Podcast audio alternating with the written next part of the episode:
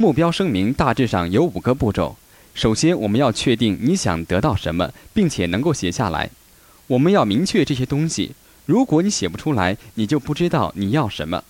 然后，我们要确定你想什么时候得到，这得有个时间和空间上的标记，才能够变成现实。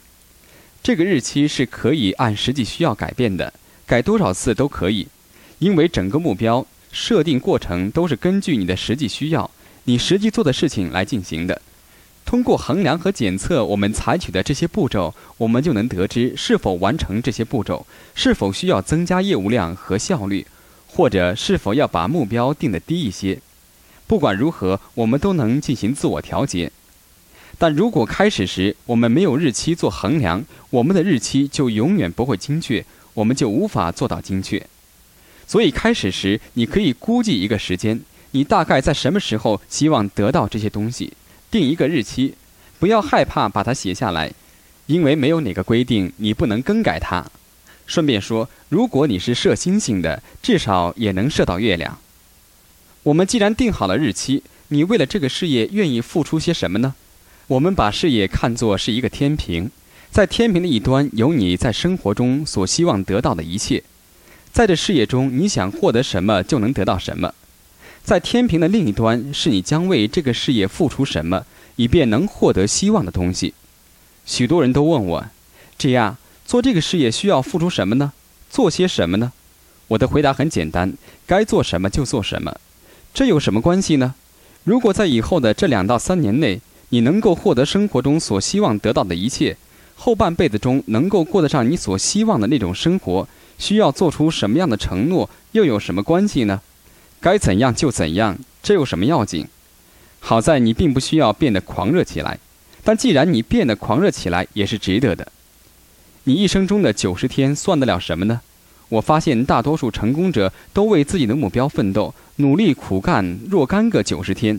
要建立一种新的习惯，只专心做该做的事，需要有纪律的约束，积极投入干九十天，以前所未有的心态来做，不就是九十天吗？你大半生都可以浪费了，至少大多数人是这样。在以后的九十天里，你劲头十足，没有人能够阻止你，而你要一鼓作气，保持这种干劲，因为你有了新的目标。如果你建设这项事业两三年后，哪怕五年后，你实现了自己的目标，实现了自己希望的那种生活方式，这值得吗？大多数人过了四十五年都一事无成，穷困潦倒。所以在天平的一头，我们确定自己需要什么；在天平的另一头，我们确定为这事业付出什么。你要为它花多少时间？你是否愿意为事业这个抽水泵注入一些小钱？愿不愿意做一点个人的牺牲来参加领导者训练大会和国际年会？愿不愿意每周参加一次活动？愿不愿意每周投入八到十个小时干事业？你要明确为这事业做些什么。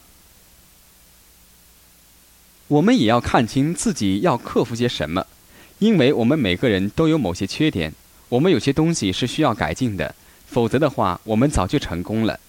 你想一想，如果你没有什么需要克服的，没有什么值得害怕、怀疑，也没有别的问题，那么你早就事业有成了。说到问题，谁会没有问题呢？我总是跟人家开玩笑的说：“我给你定好了，你别跟我说你的问题，我也不告诉你我的问题。”因为我可以向你保证，当我的电话响的时候，通常不会是什么好事，而是一个问题，是一个需要解决的问题。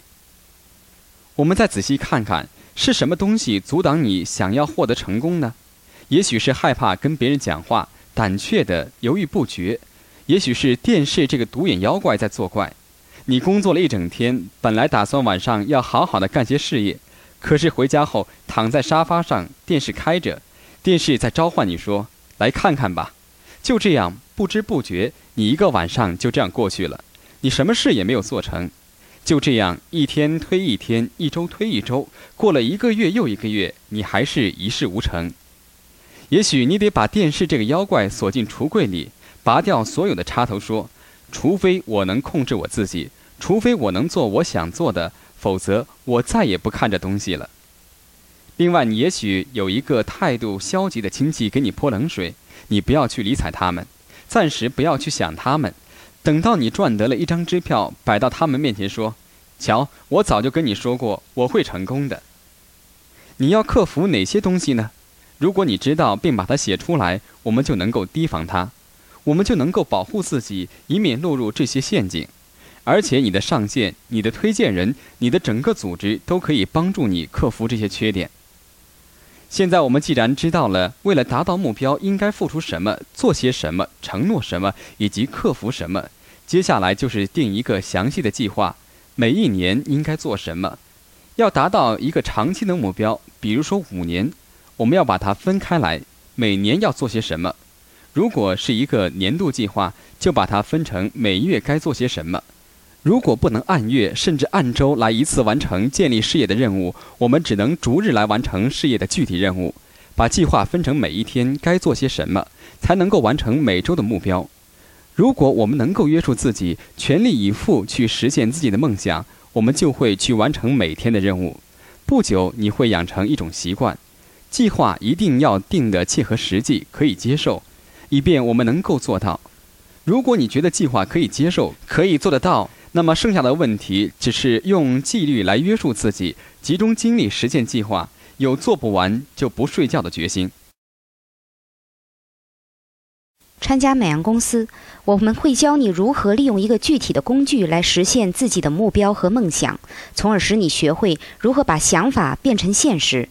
我们首先列出了一些自己希望得到的东西，想想看，也许是你需要或缺乏的东西。比如说一套新家具、一辆新车，或者你想去度一次假，这都是不错的目标。也许你想加班加点工作，或节省一些额外的开支，也能够做到这些。也许你停止打保龄球什么的，或再找一份工作干，也可以做到。这似乎好像不太像什么梦想和目标，那就叫做奖赏吧，或中间目标。但是，如果你是从你的美安事业中得到的，它就是你通过干事业而把目标变成现实的最好的证明，最好的学习经验。我们学习的是一种过程，它向你周围的人证明这一事业是有效的。你可以说这是我的美安家具，我从美安事业中赚来的；这是我的美安汽车，我在度美安假期。对于他们来说，这些东西就像伊丽莎白堂皇气派的大厦一样。或者像那些每年赚几十万元的人士得到的东西那样，都在证明美安事业是确实可行的。它也在强化你的信息。嘿，我的事业正在取得进步呢。其实你是在学习把思想、主意、目标转变成现实这一过程。当你学会了这一过程，你就变得厉害了。事实上，你已经达到了一种境地。即你想得到什么，只要你决心想要，然后把如何能得到它的过程分成几步去实现，这时它已经成为现实了。我敢向你保证，当 Elizabeth Weber、Jane 和 Ginderly 这样的人决定要达到一个新的级别时，或者 Ben Jinder 打算上一个新级别时，在他们做决定时，想法已经变成现实了，因为他们学会了这个过程。我们列出五到十样自己想要的东西，按大小排列，小的放在最前面。我们按它们可实现的程度排列，通常看其价值大小，但也可能涉及到其他因素。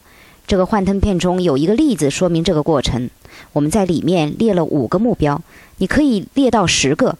如果你看目标下面这个栏目，它列有除房屋抵押金外无其他债务，付清信用卡债务。第二个目标是一栋新房屋，第三个目标是一辆新车，接着就是短期存款账户，然后是长期存款账户。很多时候，我看到有人把第一个目标写成有钱去参加国际年会，因为这要花九百或一千两百元的额外开支，而他们想从事业中挣回来，这也是一个不错的目标。然后。我算出所需现金支付的数额，每期要付多少钱？接着在旁边的栏目中写下每月必须支付的金额。如果是还债，每月付多少才还清债务和信用卡欠款？付完账后，原来付账的钱可以腾出来用于实现第二个目标。如果是买车买房，每月留出多少钱用于这个目标？如果你生意中的收入每月都能留出这些钱，这个目标不就等于达到了吗？当然。我们最后实际累积到这个总数后，就完全买了下来。但这实际上是两个目标：第一个目标是用现金支付的能力；第二个目标才是实际成交购买，即我们搬进了新屋或者实际使用财产。然后我们只需支付分期付款，支出每月的金额。确定了实现每个目标所需的月收入数量后，我就能够在下一栏目里把每一项的金额加起来，得出一个总数，确定每月一共需要多少收入。当然，你要记得扣除那些已经付清的债务，把空出来的这些钱用于下一级的目标。现在我已经有了每月所需的累计收入，可以支撑这种生活方式。换句话说，你有了支付每月开销所需的收入。我们现在可以把它转化为成为一种经销商级别。我是怎样做的呢？我只是把一千五百元分成所需达到级别的总金额。有时一些小目标只需要三百元。六百元或者九百元，我们只需达到管理红利计划的临界级别即可，就好像达到了季度满债归零、半年满债归零或三个季度满债归零一样。然后我分别达到一千两百元、两千四百元或者三千六百元的收入。超过这个，我会把一千五百元分成收入总额，因为他告诉我哪个月需要多少次满载归零。我不用两千一百元来做。因为你无法控制达到两千一百元的日期和时机，我们都知道，如果我几乎每个星期都赚到一千五百元的话，一千五百元最终会变成两千一百元。这里有一个复合效应，使其他人赚到支票，最终使你靠着两侧稳固的组织每周赚到两千一百元。但我们暂时着眼于一千五百元，因为我们对此能够较好的控制，把一千五百元分成这样。我就能确定要使多少个中心合格累计。你可以拿一个中心来使它每周合格累计，并赚取高达四千五百元到六千元的佣金，达到专业主管经理级。事实上，使一个中心合格、稳定并巩固它，完成任务后，就使你至少能达到专业主管级或顾问经理级。不管怎么说，我们可以把每月获得的收入数额协调为经销商级别。想一想这个事业，如果我们想通过这个事业努力达到我们的目标，我们就要努力达到一个级别，因为这是你事业成功的标志，相当于橄榄球的达阵成功、底线得分和重新进攻机会，这是游戏成功的规则。因此，为了达到这些目标，我们得有一个指标，一个靶子。一个瞄准的中心，以便能击中级别这个靶心。现在我已确定了我想达到的经销商级别，我可以定一个目标日期。开始时，它是一个目标日期。在这个图表里，为了使它不受时间的限制，我们拿走了许多的年份。我们也建议你调制这个日期，使它反映出你什么时候达到这个级别，而不是你实际已积累了足够的钱进行购买或付完了现款。在我看来，你一旦达到了这种收入水平和级别，所产生的资金来支付每月的应付款，即你留出来的支付现金，还清信用卡的欠账，那么你就真正达到了这个目标。但你要设定一个确切的日期，不仅是那一年你能够做到，越接近现实越好。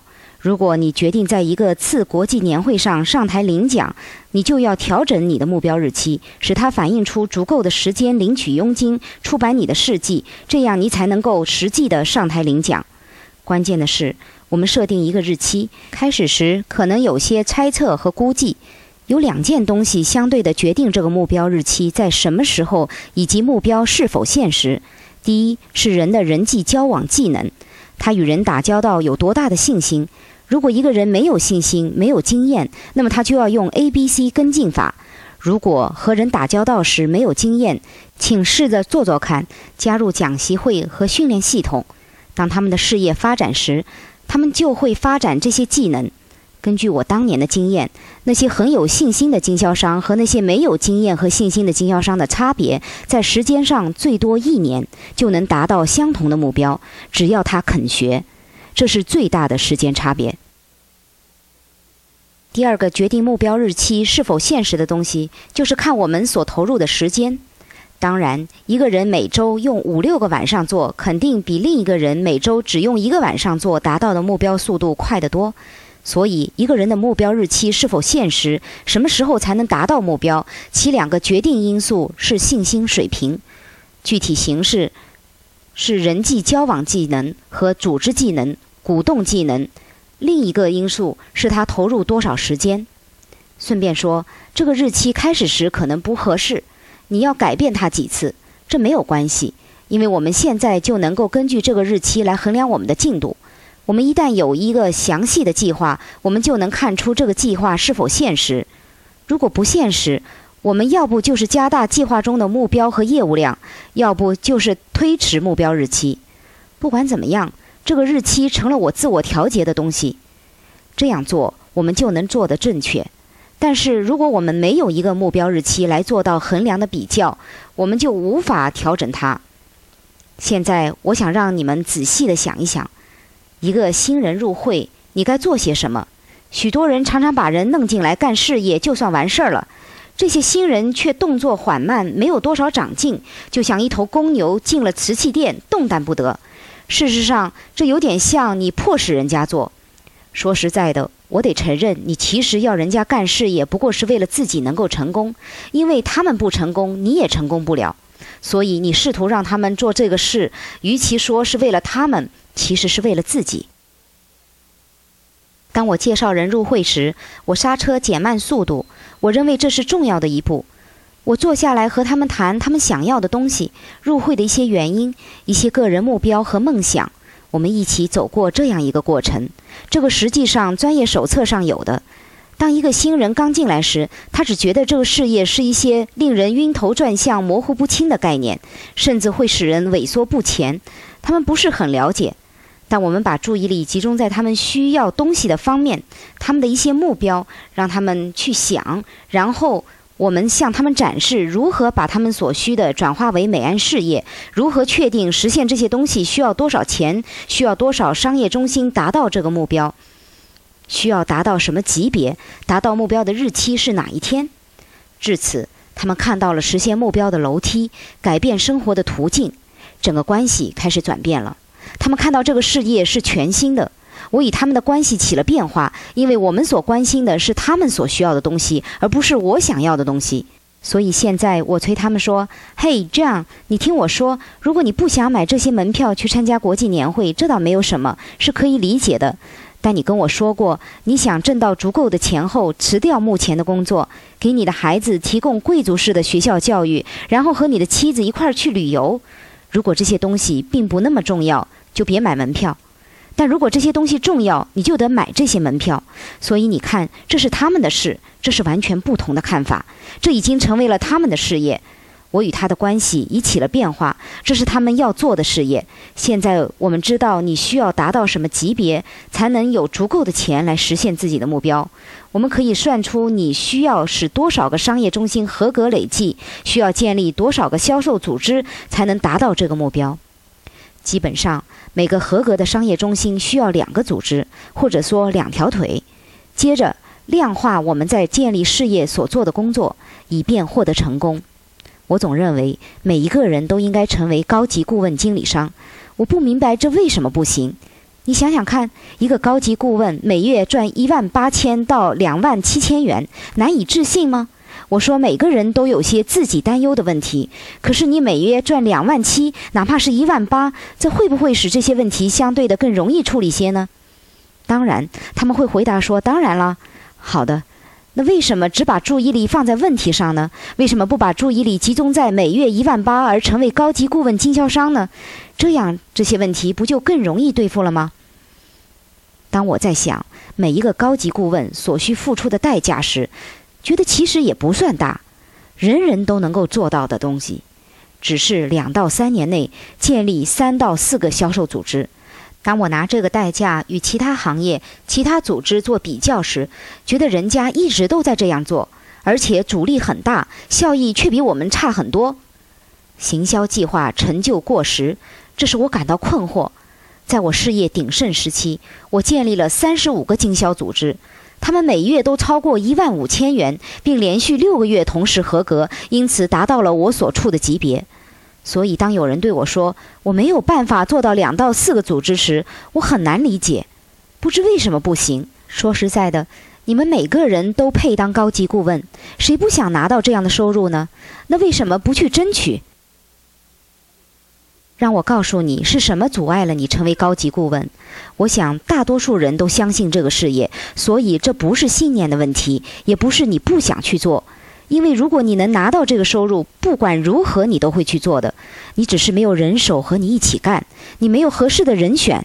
如果你有那些说干就干的人帮你，难道你不愿意不惜一切的去建立事业吗？所以这只是找到合适人选的问题。如果是这样的话，如果你认为自己有了正确的态度，有了必要的知识，为什么不出去找人呢？嗯，问题很简单，你没有谁可以推荐，你不知去找谁？为什么？因为推荐别人要费功夫。首先，你要向人家展示计划。你原来是没有谁可以向他们展示计划的，是不是想让我来证明这一点呢？如果你有人的话，为什么不去向他介绍计划呢？或者你不是很熟悉，你可以叫你的上线来为你展示吗？或者邀请他们去参加讲习会也可以吗？说来说去，其实你身边没有什么人感兴趣。你要打电话找人才能展示计划，你甚至没有什么人可以打电话，因为你没有潜在的顾客名单。开发出潜在的顾客名单是关键的工作，我们需要这样的名单，使你有足够的人手、足够的感兴趣者来展示计划和推荐入会。你会做成功五要诀和其他的事情，但就是没有人手。那么该怎样去做呢？我们把发展潜在的顾客名单的工作分开来做。如果你每天找出两个人，那么两个星期后你就有二十八个人供你培养出兴趣和好奇心。一个月后就是六十个人，他们逐渐感兴趣，他们有些问题要问。如果你有这些人，为什么不叫他们来评估计划呢？这样你可以每天或每周打电话邀请一个人来展示计划，以便达到你的目标。现在让我们来看看。如果要保证每一边组织都合格累计或完成点数的话，我们到底需要多少人才行呢？当然，如果按行销计划的说法，这只需要两个人就可以了。但我们介绍进来的人常常没有按时达到业务的要求，或者他们并非说干就干，或者开始时好好的，但后来发生了一些事情，所以。如果你不想让你的时间受限于他们的时间的话，那么我们在组织的每一边需要有足够的人，使它达到临界数量，即达到预期效果所需要的数量。所以在每一边不只推荐一个人，就能够实际控制事情的后果。实际上，这个计划的设计就是让你在一边推荐更多的人，以加速你的成长和控制你的成功。这就是计划设计的本意。我们曾对所有的赚钱最多的经销商、上层人员和公司的管理人员做了一个调查，大家共同的意见是：当你组织的一边有四个人时，四个马上行动的人，这就达到了临界数量，于是你就会获得挡不住的成功，因为你的下线会去努力的把事业做成功，有你和没你都没有关系。如果你每一边只有一个人，你还要做些工作。如果你有两个人，你就有一点协同增效的作用；如果你有三个人，你就有了某种成功的趋势。大家一起努力合作，有一个共同的经济目标，因而产生兴奋和成功的趋势。如果你每边有四个人，就达到了临界数量，你就是想阻挡他们的成功都困难。假设我们想绝对保障我们能使一到三册组织合格，那么我们一年中只需要亲自推荐四个说干就干的人就行了。我不想受限于他们的时间，因为他们可能会出现这样或那样的事情，我不能碰运气。我要对此完全控制，这就要完全取决于我。如果我们每一册有四个说干就干的人，你达到目标的概率就达到了百分之九十九。如果你一册只有两个，当然这是你的权利，那么你这一册在一年中获得合格的概率只是百分之七十五。如果他今年合格不了，明年也很可能会合格的。说到底，这取决于自己想对事业的进展有多少控制。现在我们来看，如果你想使三个中心合格，你的零零一、零零二、零零三，这需要建立四个组织或四侧、四条腿。那么我们每一侧放入四个人，一共十六个人。让我们来说说，这时人们的脑子里是怎样想的？随之而来的是一个否定的声音，他在你的耳边说：“你做不到的。你们两个人都没有推荐呢，没有人喜欢你的，你谁也不认识，去哪里要这么多人呢？你在骗谁呢？如果积极的声音不在逻辑上驳倒这个，如果你没有详细的计划，知道如何去找这些人，你的目标就不会达到。你的逻辑思维必须明白如何达到目标，才会接受它。如果你自己不相信，也不接受这一点，你就不会去做，你就不会去证实你的信念，即把目标和梦想转化成现实的信念。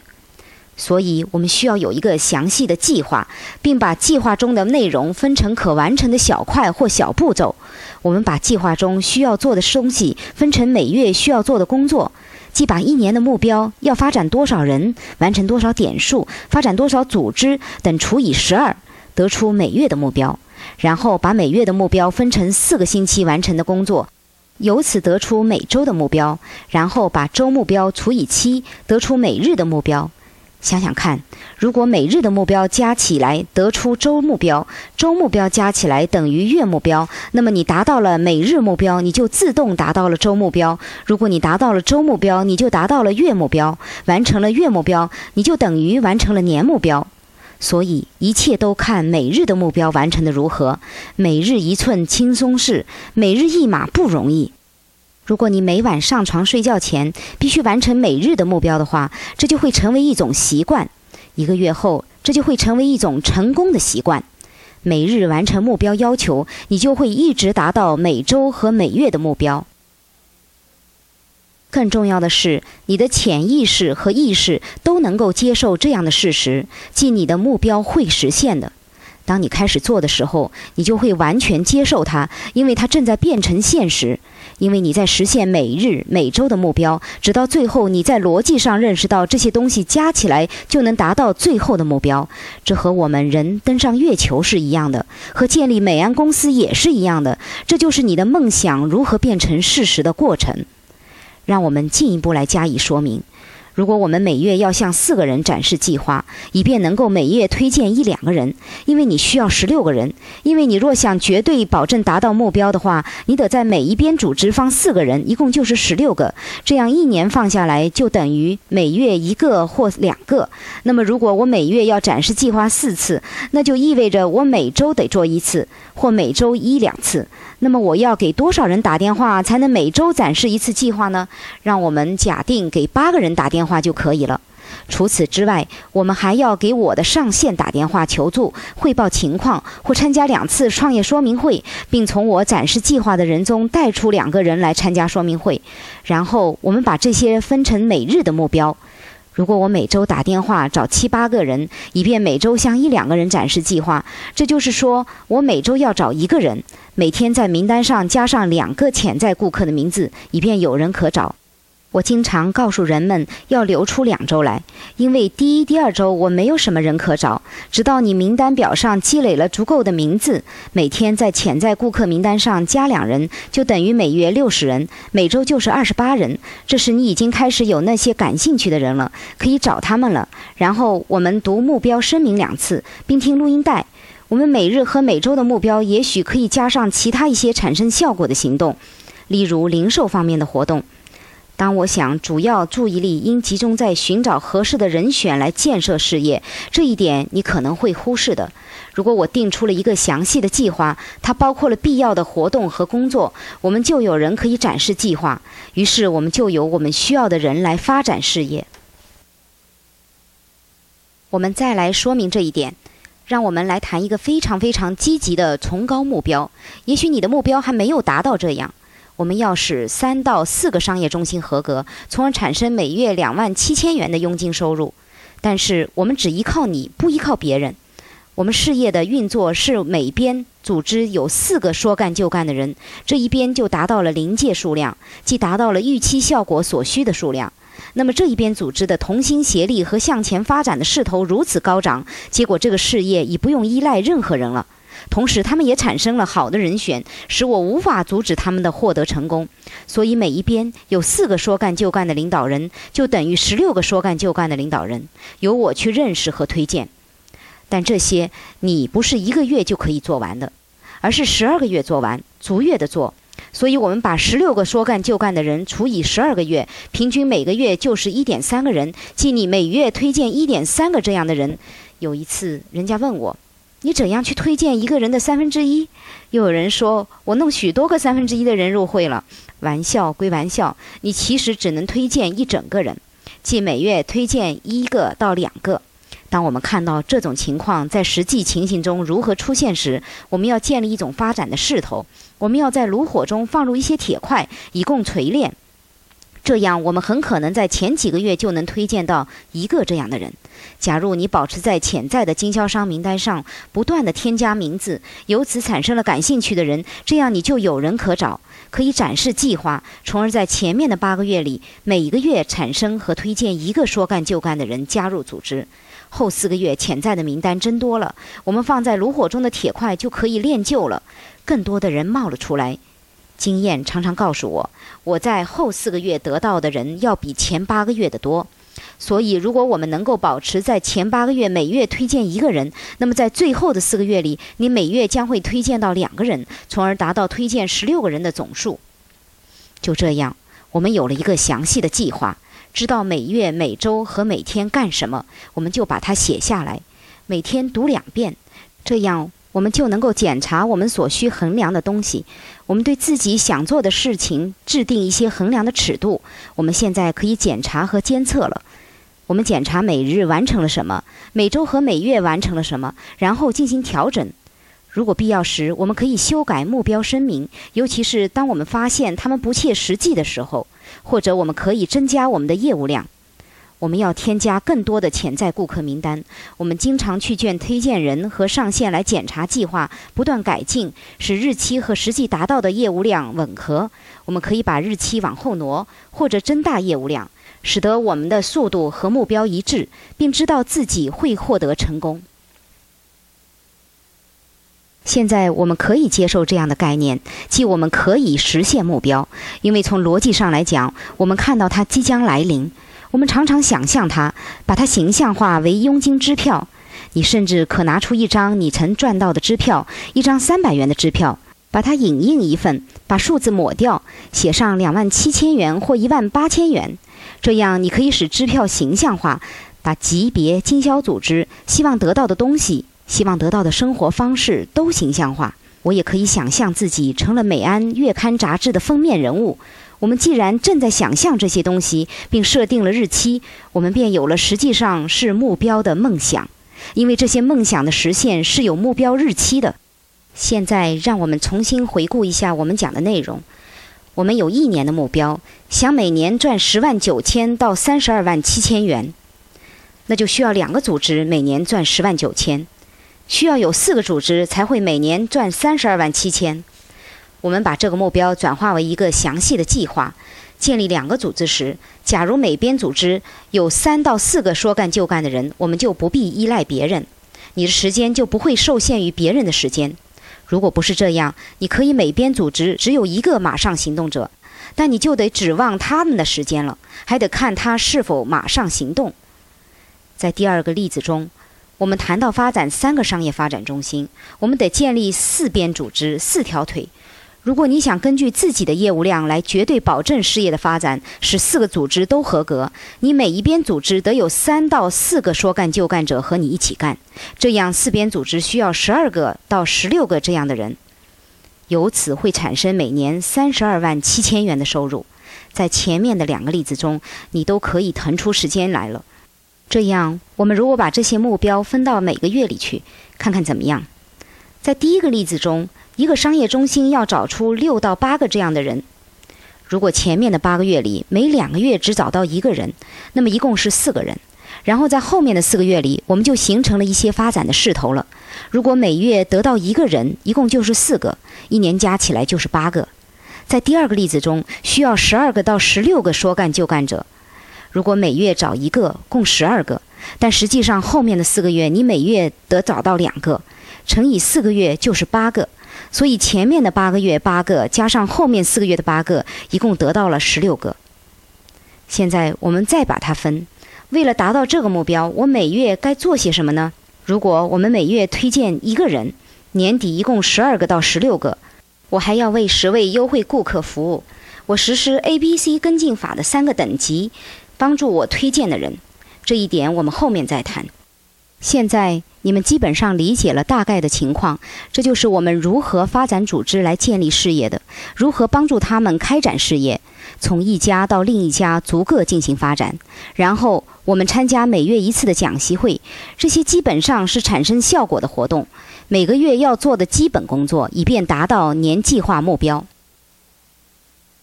现在让我们往下再分解目标，进一步说明实际情况。我们实际上是建立一个阶梯，把一年的目标分成十二个月的阶梯，我就知道每个月的阶梯是什么了。我要推荐一个人为十个顾客服务，在我的组织中进行 A、B、C 跟进法的三个等级，参加每月一次的讲习会，这样每月的阶梯任务等于一个星期的任务乘上四，一个星期的任务同样等于一天的任务乘上七。现在我正在完成每月的等级。每日的目标，因此就能自动完成年目标。所以现在让我们把每月的等级目标分开来实现。上面讲过，如果我把一个月的任务或目标分成四份，就得出每周的目标。如果一个月要向四个人展示计划才能推荐一个人入会，那么每周要展示计划一次到两次。在 A、B、C 跟进活动方面，每周进行一次到两次会面或试做活动。当然。我们还要带人参加一次创业说明会。我们不能同时为十个顾客服务，每周只能服务一到五个，还要向上线打电话保持联系，要求他帮助我。这样，我们一级一级的把目标分组，每周的目标就是展示一两次计划，跟进一个潜在的经销商，在 A、B、C 跟进活动中进一级。开一个创业说明会，为五个顾客服务，这样每周的目标乘上四就是每月的目标。如果你细想一下，你不可能一举完成一周的任务，你只能一天天的去做。所以，当我们把每周的目标除以七，分成每天的目标，每天的目标就是一段阶梯，一步一步的通向每周的目标。那么，每天的目标又是什么呢？简单的说来，就是每天发展两个潜在顾客，打一次电话，阅读目标声明，听一卷录音带，这样一个月下来，你就有了一份六十个人的名单。你能不能每天打一次电话呢？尤其是我们进行了物色、招募和推荐了新人以后，你已经看过我们是怎样做的。这样的每天一小步，加起来就是每周的步骤和目标。如果我不完成每日的工作，就不上床睡觉，那么我达到每周的目标就有了保障。制定一个详细计划的过程，就是把我们需要做的事情分解成可以接受的小步骤，分成每天可以接受的单元。完成每日的单元是你绝对能够接受和做得到的事，它能保证你达到每周的目标，进而保证你达到每月的目标，乃至整年的目标。形成一种习惯要用三十天，在这三十天里，如果你不完成每日的目标就不睡觉，你就养成一种成功的习惯。成功是一种习惯，失败也是一种习惯，所以请你必须完成每天的任务才去睡觉。如此一来，每日、每周和每年的目标就会自动的实现。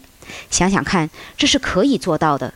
当你开始发展十六个人，即找出十六个说干就干的人时，你还不知道他们到底在哪里。这似乎是一个满艰巨的任务。但是你把这个任务分开来，那只不过是每天发展两个潜在的经销商，即两个对象，以及打一次电话。经过头两周以后，加上其他一些简单的工作，你就会相信你是能够做到的。这就是那些升到上层级别的人走过的道路。他们其实也没做什么大事，而是稳扎稳打的，一小步一小步的去做，日积月累的去做。做这些事情并不会完全破坏你生活的计划，这是可以控制的。你只要想做就能做到的。如果你真正的选择了两到三年的计划，如果你有自己的目标和梦想，你就能使你的目标和梦想变成现实。记住，成功与失败的差别很简单，成功者只是做了失败者没有做的事。那就是你有没有写出一个目标声明？你是否拟定了详细的计划，并把它们分开来实现？我们既然已经建立了正确的态度，获取了必要的知识，我们也设定了目标，并且已制定了一个详细的计划来实现目标。我们可以把注意力集中在建立事业上，要建立起一个零售网和拥有一些忠诚的顾客。你首先必须具备哪些目标呢？在我们这个事业上，这是一个非常简单和容易的。等一下你就会知道。因为我们具有市场导向的畅销产品，是人们需要和寻求的产品。这些具有尖端技术的产品不会占满超级商场的货架，也不会与其他千篇一律的产品摆放在一起。你只需要利用我们为你提供的超连锁推销技术和工具，让人家了解这些产品，你就能够使事业起飞了。成功五要诀的另一个组成部分是零售和推销。通过网际网络和电子商务的帮助，以优惠顾客建立一对一的行销关系，这是本事业最令人兴奋的方面之一。这是我想起零售系数。零售系数是平均每个超连锁店主和经销商每月反复产生的销售量。我们希望与产品的忠实使用者和信任者建立起一种良好的反复销售关系，这是容易做到的，因为我们一直在调查人们需要什么产品，并为他们提供这种产品。想想看，如果你有一百位经销商，如果他们每人的业绩为零，总额也为零，如果他们人均售出价值十元的产品，那么一百人只有一千点业绩。同样。如果你只有十个经销商，每人每月重复销售一千元产品，那么你每月就有一万点业绩。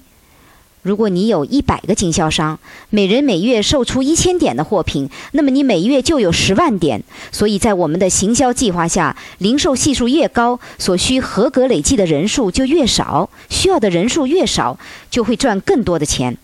如果你有更多的人和更高的零售系数，自然你就会赚到更多的钱。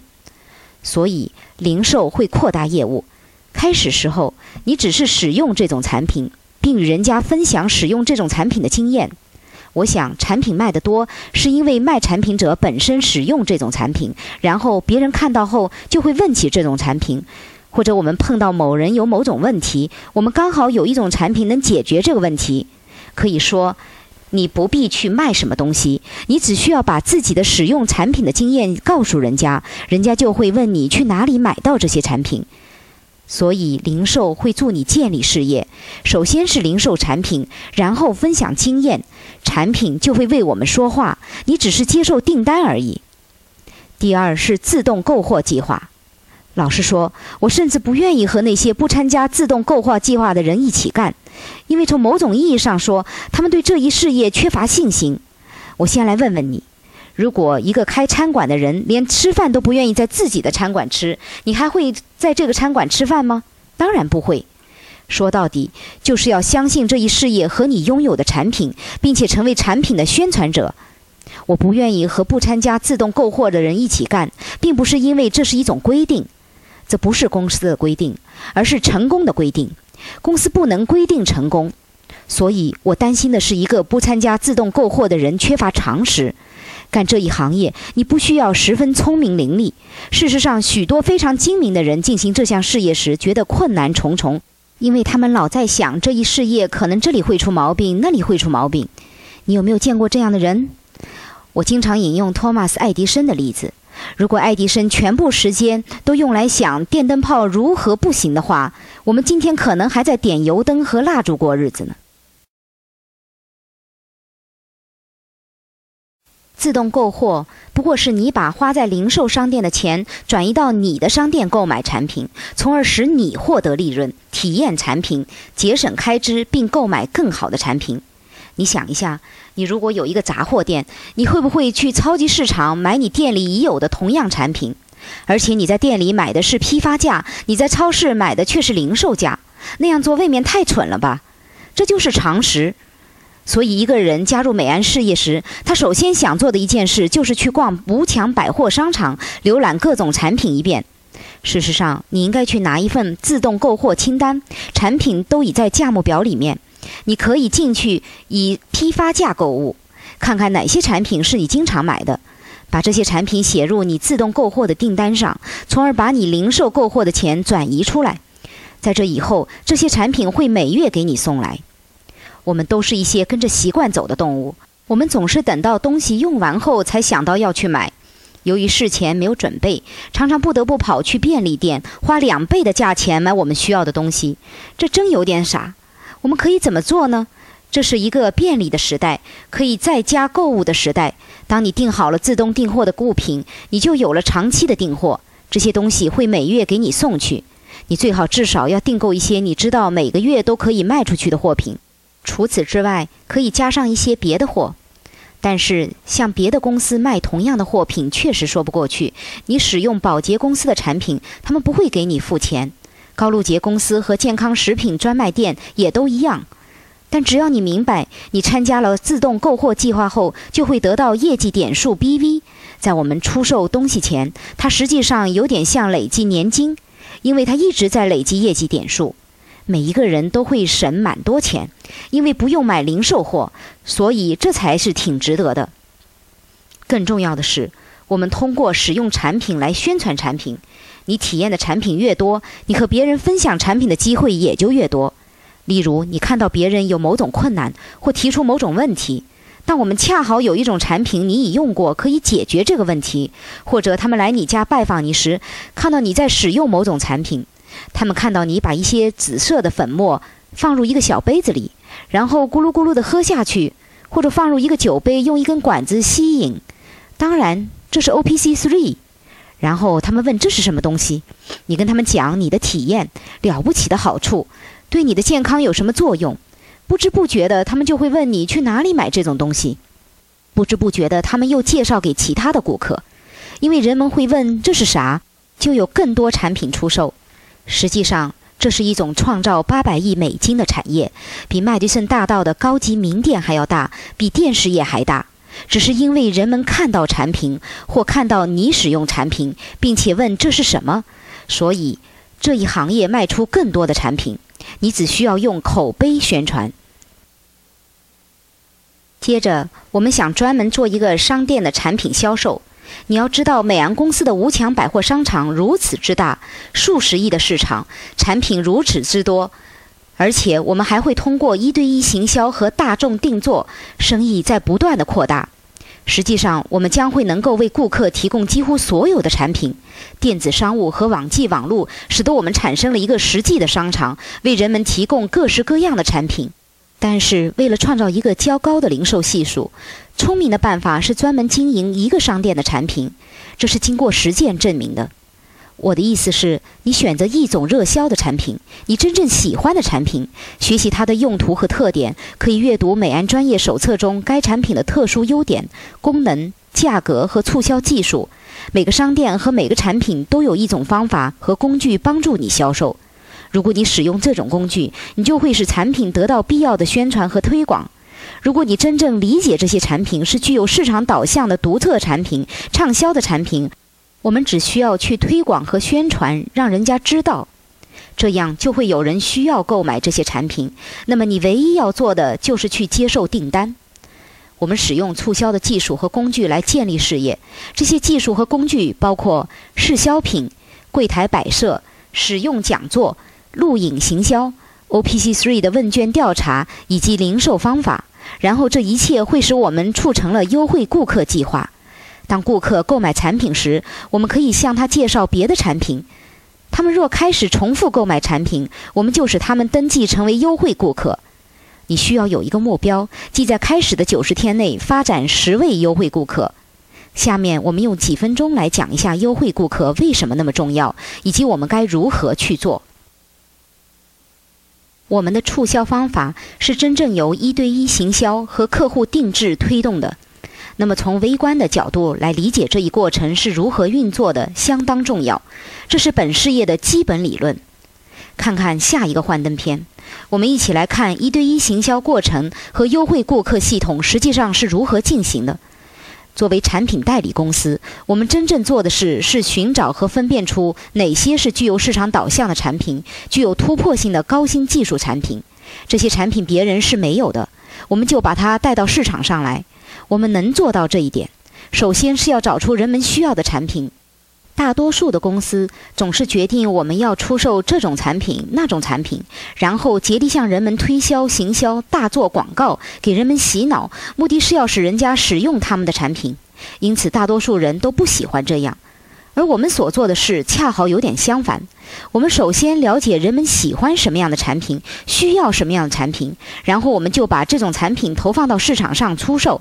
我们这样做靠的是我们的超连锁店主，靠我们的经销商，因为他们与顾客有联系，所以能够寻找出人们需要什么。然后我们就去获取这种产品的专利权，并把该产品投放到我们的无墙百货商场中去。接着由我们的超连锁店主来独家专门经营这些产品。当然，我们的经销商和零售商也在经销这些产品，我们称他们为顾客经理。我们也通过我们的超连锁店店主，即 UFO，来开发和提供专门为顾客定制的产品。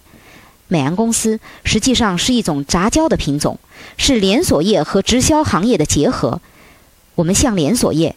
因为我们同样使用统一和制度化的方式，并和连锁店一样有自己规定的做事方法，但是我们取消了连锁店吓人的启动费、专营费，也取消了地区限制和时间限制。我们自称为超连锁店 （unfranchise）。超连锁店店主、经销商和顾客经理收集顾客所需产品的资料，然后这种产品被输入了美安公司的电脑资料库，然后。作为商品代理公司，我们利用资料破析方法寻找出顾客所需的产品，并通过超连锁店主和顾客经理直接送给这些顾客，或者由公司以他们的名义直接送货上门，而 UFO 和顾客经理由此得到销售业绩。我们也像连锁店一样，有促销技术，为你提供促进产品销售的方法和工具。这些东西都是经过实践证明行之有效的，但是我们引进的产品市场需求非常大，非常的受欢迎。结果我们的顾客又把他们介绍给别的顾客，口碑相传是威力无比的广告形式。你相信电视或报纸呢，还是更相信朋友？相信用过这种产品的朋友和他们的推荐？这就是双轨行销制度得以推广和发展的原因。所以，那些最受欢迎的产品、最抢手的产品，也就是最具有市场导向的产品，我们就把它们放入我们的无墙百货商场中去，供超连锁店店主和顾客经理为其顾客订购，以供他们在其专业网站中出售。现在，让我们来看看幻灯片的下一部分：UFO 或顾客经理建立和管理着一群优惠顾客，这是我们事业的一个主要和关键过程，是重要的基础。美安公司提供促销系统和工具，还有网页来发展这些顾客。然后，由于我们的产品非常的畅销，结果顾客常常介绍给其他顾客，所以每一个超连锁店主都在发展新顾客，因此产生了现金流入，口袋里马上有了利润，马上有钱入账，这就是为他们的事业铺平了道路。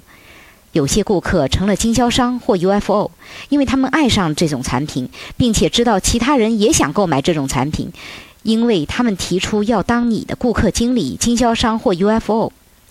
但有些人只是偶尔订一次货，还有些人成了回头客或优惠顾客。我们要把注意力放在这些优惠顾客上。所以，每一个 UFO 都管理着一群优惠顾客，并与他们发展良好的关系。他们不但为优惠顾客服务，同时收集他们所需产品的情况。如果你再按一下，幻灯片的范围扩大了，显示出另外的每个 UFO。每一个超连锁店主都扩大经销组织。办法是开发和管理另一个 UFO 和顾客经理的经销组织。这些 UFO 和顾客经理于是又管理着一群优惠顾客。公司同样也收集他们的资讯，因为通过问卷调查和销售，每一个人都向公司输入信息，所以公司就能够跟踪销售情况以及成千上万个顾客的购物和所需产品的资料。然后，我们作为代理公司，我们只需找出这些产品供给大量有不同产品需求的个人手上。所以说，我们在卖什么，人们想买什么，需要什么，我们就卖什么。现在我们再往下看，你知道我们也使用网际网络，我们用它来促进一对一行销以及客户定制。每一位 UFO 都在网络上与公司相连接，经销商也有定制的网站，使他们能够与其组织和顾客经理进行联络，也能跟踪顾客需要什么，还可以对优惠顾客进行调查并输入信息到公司。另外，还可以通过电子商务接受和处理订单。往下，你还看到经销商的网站能够吸引那些使用网络搜索引擎及定制网页的新顾客。我们会教你如何去做。所有这些资讯都收入公司的电脑，进行跟踪及分析，以促进一对一的行销，找出顾客个人所需要的产品，以便美洋公司能够为其提供。通过使 marketmark.com 和 morebv.com 以及每个 UFO 使用其名字加上 unfranchise.com 定制经销商网站及进入公司的电脑体系，我们就能与所有的 UFO 顾客经理及优惠顾客商家相互联络和互动，从而促进一对一行销及客户定制化。每一位 UFO 都有一个家庭式事业，并拥有一个网页。顾客可以用免费电话订货，也可以通过传真、邮寄或直接向经销商订货，或者通过网际网络电子商务订货。但是每一个顾客在网上购买时都有一个个人指导，即顾客经理或 UFO。美洋公司也和各制造商建立关系，由他们供应产品。现在我们有必要来认识一下各种定制形式。合作式定制是制造商能够为一个顾客定制出一种产品，谁来为他提供定制的资讯呢？是你，超连锁店主或顾客经理。那么，用客户定制和客户行销技术，怎样来实现这一点呢？这就是为什么要有一对一行销方式。适应式定制是由顾客选择各种样式，调制产品以符合他们的具体要求。透明定制。是超连锁店主对顾客需求情况调查，把调查结果的资讯输入公司的资料库，然后由我们寻找或委托商家生产出这种产品供给他们。透明定制目前是我们的主要任务，因为这是马上来临的绝好机会。接着就是外表式定制，即我们把一种标准的产品个性化，附有顾客的名字，也可以由他们选择不同的颜色、个人喜欢的图案等特殊要求。然后我们把这些定制的产品运送给 UFO 或顾客经理，由他向顾客交货，或者我们可以直接让制造商发货给顾客。当然，经销商或 UFO 是从售货中得到业绩点数的。随着时间的推移，我们会在网际网络上使用电子商务，从而发展成实际的商场，并与各种制造商进行交易，委托生产出顾客所需要的产品，由制造商直接运送给优惠顾客。最终，顾客所需要的一切都可以在网络中或从我们的 UFO 手中得到。所以你想想看，假如每一个经销商或者超连锁店主都有十个优惠顾客，这就意味着你的组织里头会有成百甚至成千个优惠顾客。如果我们找出一种产品，一种顾客在下一个季度或每一个季度都需要的产品，比如经销价是三十元，有二十五 BV，这就意味着你组织里有两千五百新的 BV，这会给你的事业和收入带来什么样影响呢？由此延伸，你开始发现某种产品特别受欢迎，许多人都在订购，所以最受欢迎、最多人订购的产品就是具有市场导向的产品。我们把它放到无墙百货商场，由大家去向顾客推销。无墙百货商场是什么？它是分为许多类别的商店，是一个数十亿美元的市场。每一个商店又自成一个体系，有自己的促销工具和文献资料。你可以专营任何一个商店的货物，然后你可以扩展经营其他商店的产品。我们会找出那些热销的趋势、走红的产品，并增加商店。所以我们在不断的发展。我们总是把握时代的脉搏，走在潮流的前面。现在我们来谈谈如何发展零售，或者说是零售概要。首先。我们要清楚地认识到，美安的产品是具有市场导向的热销产品，所以人们会去订购。你没有必要去兜售它们，这是人们在寻找的产品，不是商店里千篇一律的产品，而是技术尖端的产品。这些独特的产品能够解决问题，其功效是真实的。因此，当一个人了解我们的产品后，他们会去向别人宣传。如果我们的产品有些人知道，那是因为产品本身就是人们寻找的市场走红产品。如果我们的产品有足够的人知道，那么他们中间某些人就会来订购这种产品。所以，我们只需要学习某些宣传技术，以便让人们知道这种产品来订购。你打算怎么办呢？你接不接订单？怎么，你不可以接订单？你卖不出去？听起来有些傻。其实你根本就不需要刻意去卖产品。当然，第二种零售的方式或步骤是参加自动订货计划。你需要使用产品才能宣传产品。最大的销售机会是有人看见你使用某种产品，并问你这是什么东西，于是你只需跟他讲产品的体验即可。或者你看到人家修车后满手的油污。满手的油漆，你就忍不住跟他讲我们的 Clear Share 产品；或者你看到别人身体肥胖，就自然跟他讲我们的 South Beach 南滩食品或热络产品。再有，你看到人家有关节炎、变性疾病或运动损伤，你就会跟人家讲 OPC Three。所以，使用了这些产品，你只需跟人家讲你的故事。但重要的是，专门做一个商店的产品，学会其促销技术以及特别益处、价格公道等。我们只需要使用促销技术，使人知道产品，然后你就开始收集订单。这样做的同时，你就获得了产品的知识、益处及其特点，以及如何处理一般的简单拒绝。这其实是购买的信号。然后开始发展一份目标顾客的名单，对产品感兴趣的名单，并使用促销技术去接触他们。在这个过程中，你就会发展顾客，那些重复购买的顾客。你可以向他们介绍新产品，他们就成为了所谓的优惠顾客。当然，你可以利用定制网站来发展顾客。办法是订购一个网站，让你的顾客知道，向人家。递送印有你网站的名片，发些宣传品，告诉大家。不久，不仅搜索引擎开始吸引顾客，人们的口碑相传也吸引顾客。你的顾客也吸引了别人进入你的网站，于是你就有更多的订单。所以，整个公式是让人知道，从而产生兴趣。你只需要讲产品的体验，然后就接订单，这就会产生所谓的零售系数。你每个月都产生销售额。当你和其他 UFO 复制事业、建立组织和扩展经销，零售系数就会越来越高。靠的是复制这个简单的开发零售方式。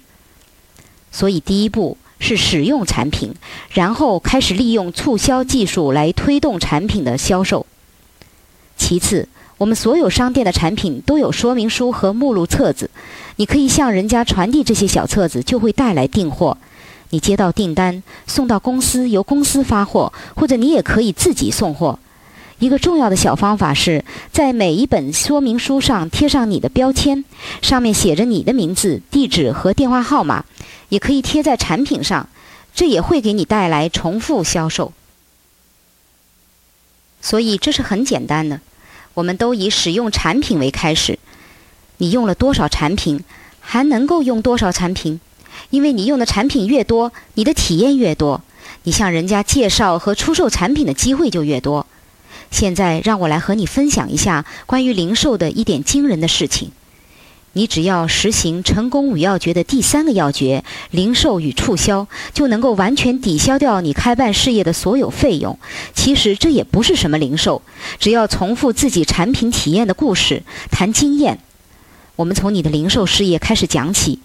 一个十分积极肯干、说干就干的人，一个真正想实现两到三年计划的人，想真正成为马上行动的超连锁店主，可能会产生下面的年度事业开办费用，才能每年赚到十万九千美元。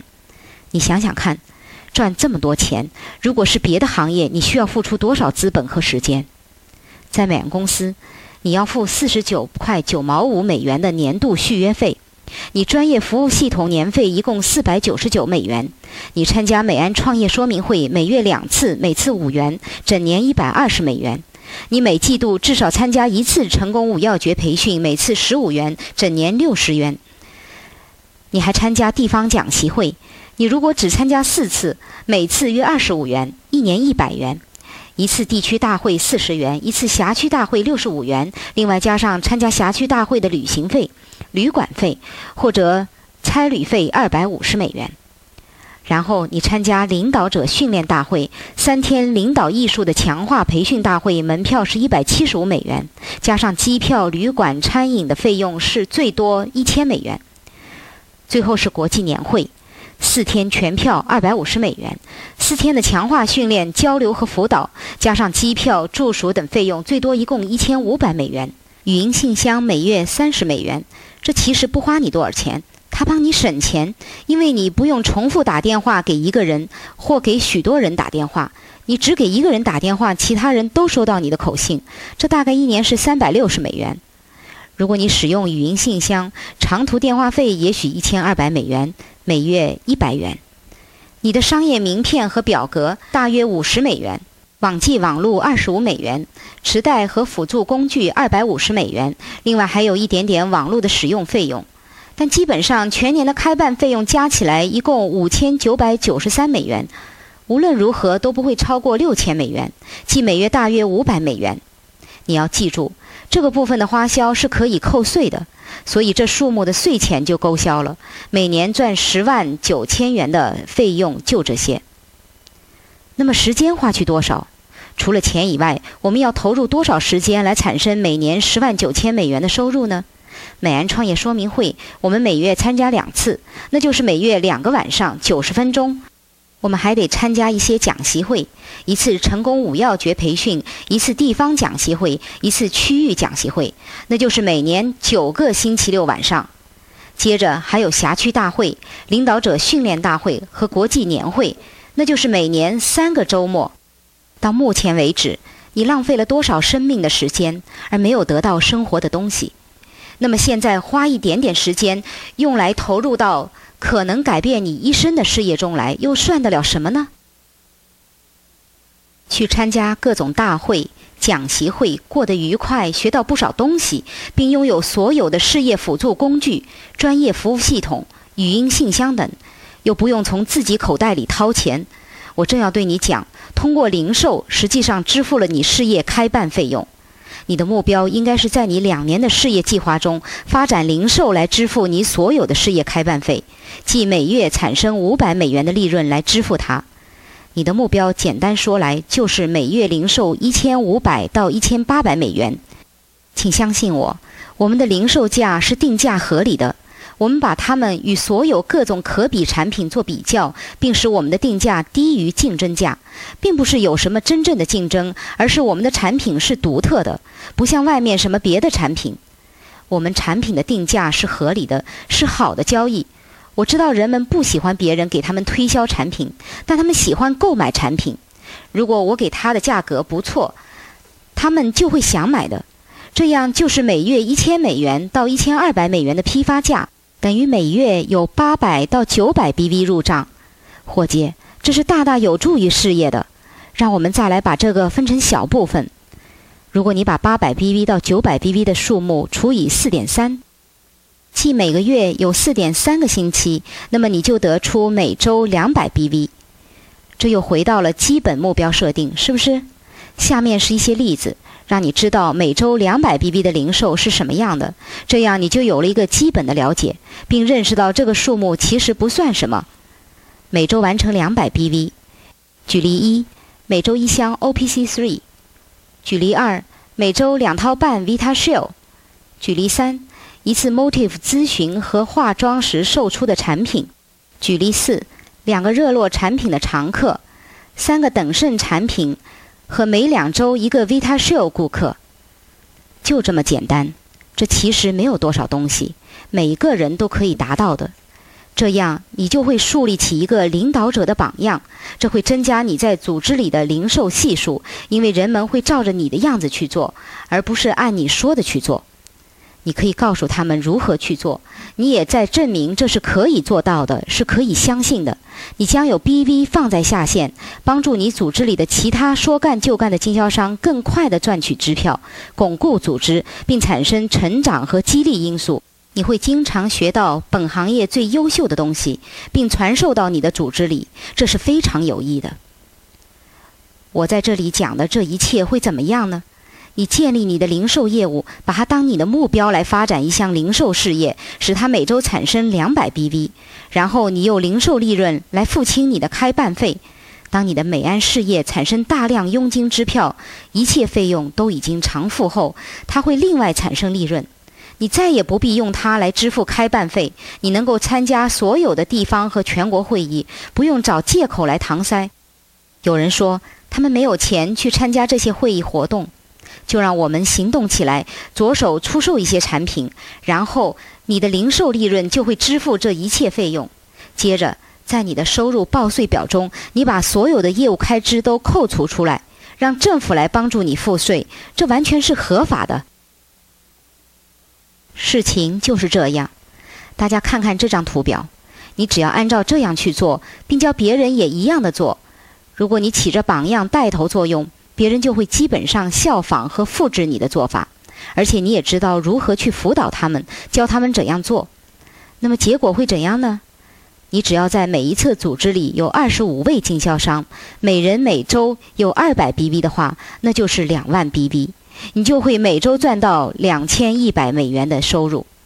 你想想看，促成这个结果是零售系数，以及你发展了优惠顾客，并教会他们怎么去做。我的朋友，这是一项实实在在的生意。请记住，成功与失败的差别在于，成功者只不过做了失败者没有做的事情而已，就这么简单。这些事是人人都可以做到的。我们并不是说要完成成千上万的销售，或者写出上百元的订单订货。我们所说的都是普通人都能做到的事情。他们只需执行计划，掌握本事业成功五要诀的第三个要诀就行了。现在，在我们的事业中，很重要的一点就是要理解一对一行销以及客户定制是如何起作用的，如何由优惠顾客计划来推动的。这些最终会促成再生零售，并增大零售系数。最终，它会为你的组织产生一股不断增长的 BV 流入。